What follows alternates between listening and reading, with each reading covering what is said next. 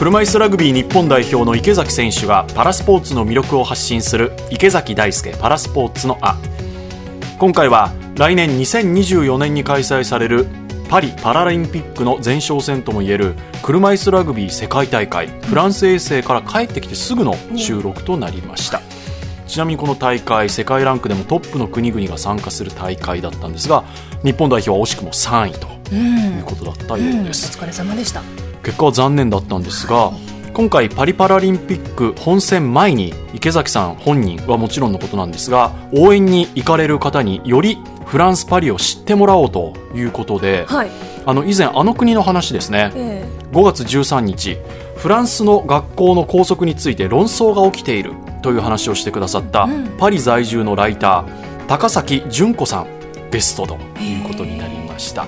佐々木舞音アナウンサーと話を伺っています。ではお聞きください。先月世界ラグビーフランス遠征があったんですよね。お疲れ様でした。ありがとうございます。い。やいやお帰りなさい。無事生きて帰ってこれました。よかったです。い。はい。や今回のフランス遠征っていうのははい。どうでしたか？大会ハイレベルな戦いなんで、すごく一試合一試合気の抜けない試合でもあったし、やっぱ日本で合宿を行っていたことが、まあできたのか、またまだ、あの、できなかったのかとか、まあ課題もありながら、まあ自分たちの成長を感じられたっていうところも、まあたくさんありましたね。フランスは何回か今までも行かれたことあるんですか？いや、フランス初めて行きました。どうでした？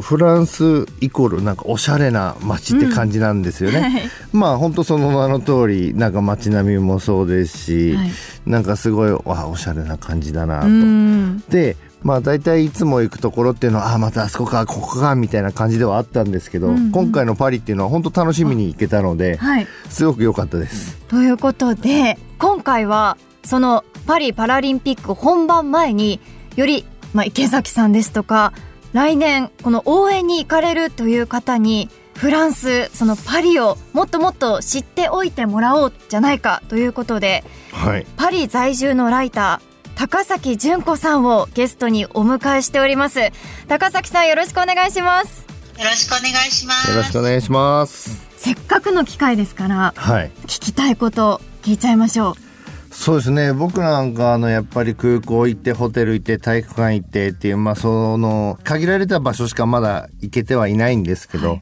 まあそこでやっぱ感じたのが歩道がレンガなんですよ。あ。車椅子で行くとカタカタカタカタカタカタっていうのとまあ人によってはそのレンガでちょっとつまずいておってなったりとかもあって。ちょっとした溝がもう本当にたくさんそうなんんですよ。ね。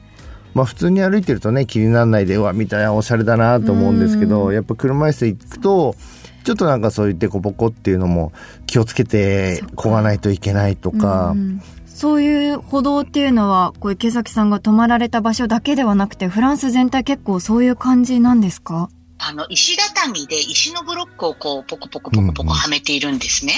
で、結構やっぱり多いですね。特にパリは19世紀の頃に土の道だったんですけども、あまりにそれがあの雨が降ったらぐちゃぐちゃになるし、あとお物も混じってて衛生状態が非常に悪いというので、へえちょっとまあできる形で舗装しようというので、まあその時に使われたのが石だった。というのがあるんですね。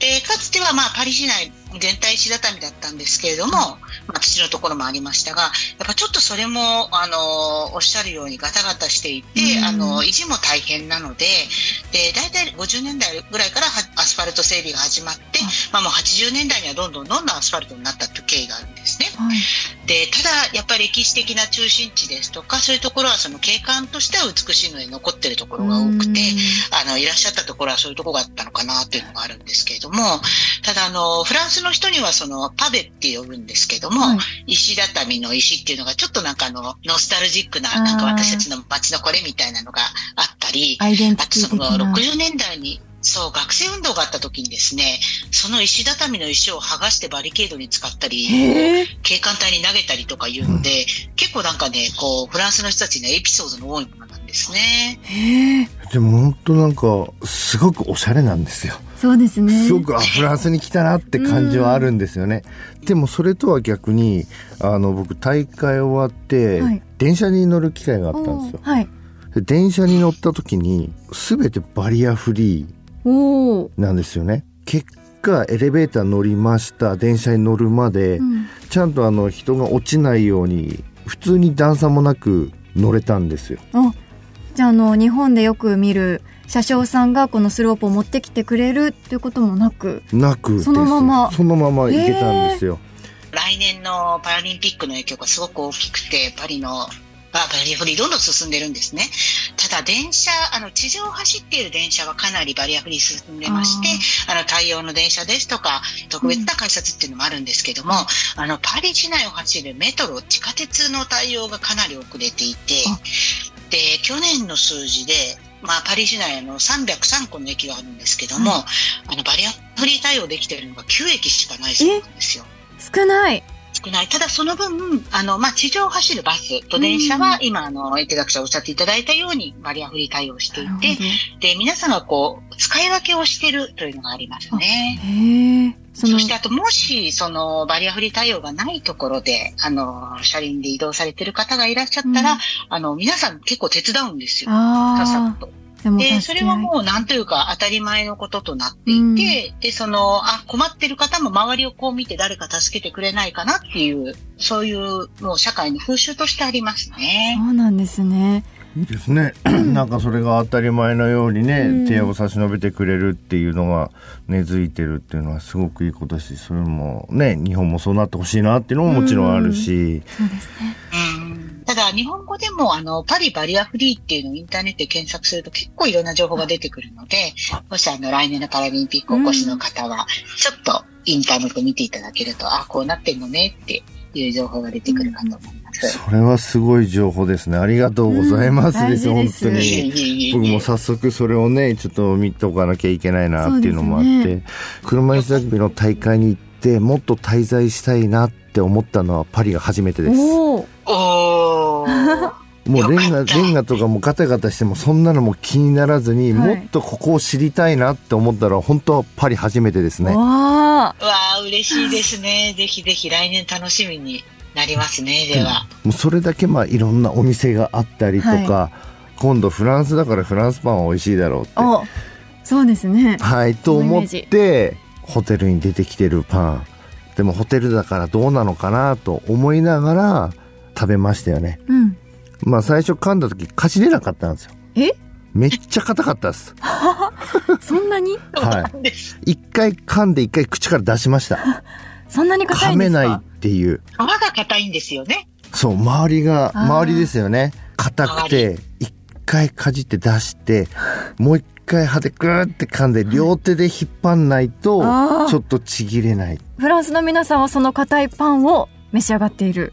り外側がカリッとしてて、中がちょっともちもちっとしてるのが、あの、皆さん好きなパンなんですけれども、やっぱ外側硬くて、特に朝ごはんですとまだみんなこう寝ぼけてカミカミするような状態じゃないので、カフェオレに浸して食べるんですですね。そう。で、あなるほど。と、そうで、あとサンドイッチじゃなければ、結構あの長いバケットだと、うん。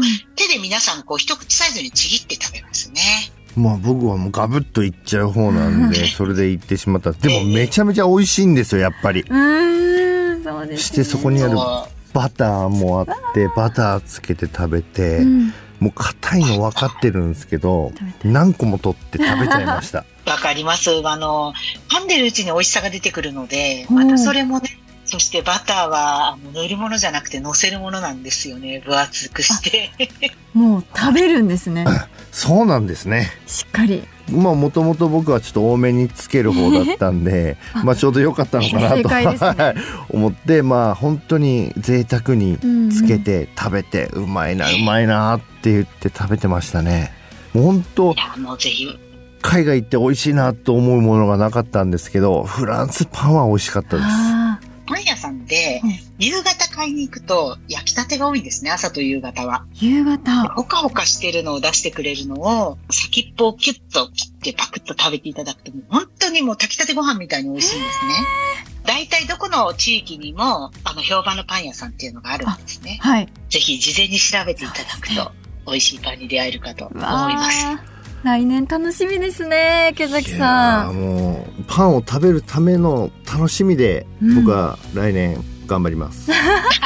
金メダルも取ってください。ぜひぜひぜひ。後半ほぼパン一色でしたね。よっぽど美味しかったんでしょうね。池崎さんちょっとおお疲れでしたね。ちょっとね声色がね それがちょっと風邪気味なのがちょっとやっぱ心配ですね。うん。体気をつけていただければと思います以上池崎大輔パラスポーツのあでした。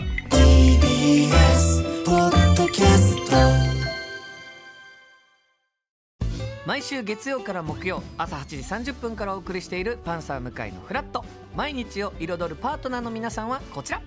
月曜パートナーの滝沢カレンです。火曜パートナーのココリコ田中直樹です。水曜パートナーの三田寛子です。そして木曜日は？横澤夏子ですヤーレンズのデイ淳之介です。奈良原雅樹です。横澤夏子ちゃんとヤーレンズが各週で登場。今日も一日頑張ろうのきっかけは「パンサー向かいのフラットで」